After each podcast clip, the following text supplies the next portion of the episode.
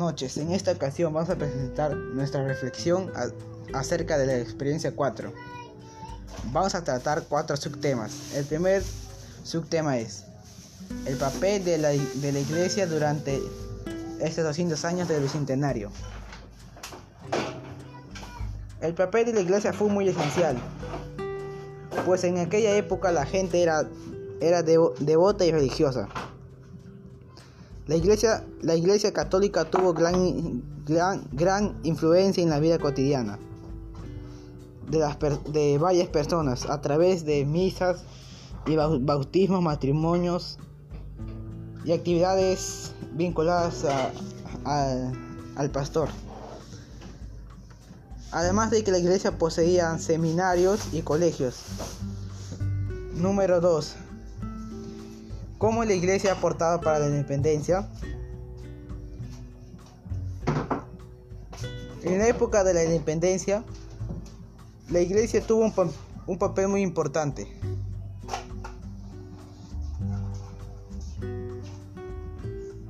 de apoyo en ambos sectores, los cuales eran los monarcas y la ciudadanía. El clero se dividía en dos y estos eran los, los, quienes, los quienes apoyaban al rey y a los que preferían la independencia patriota. Mayormente los que, los que apoyaron la independencia y, contribuyeron a, expresar la lucha fueron los, los curas de la, de la, parroquia y personas que no tenían altos mandos en la iglesia. número, número 3. Los, Número 3. ¿Cómo la iglesia respeta las tradiciones y costumbres?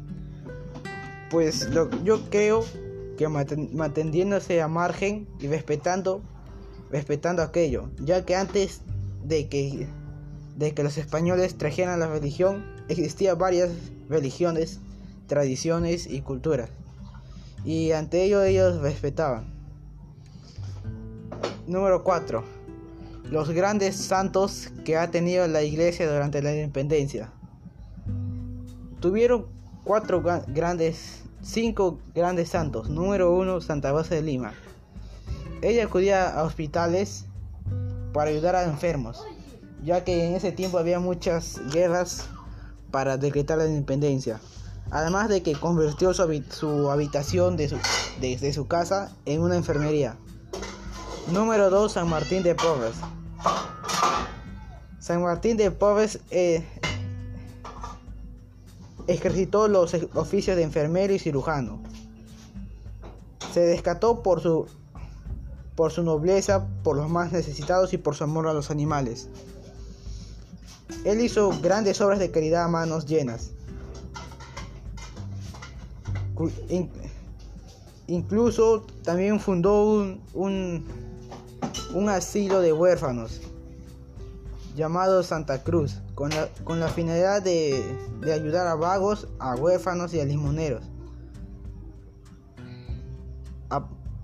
también a San Juan Macías, San Francisco Solano y número tema número número 4.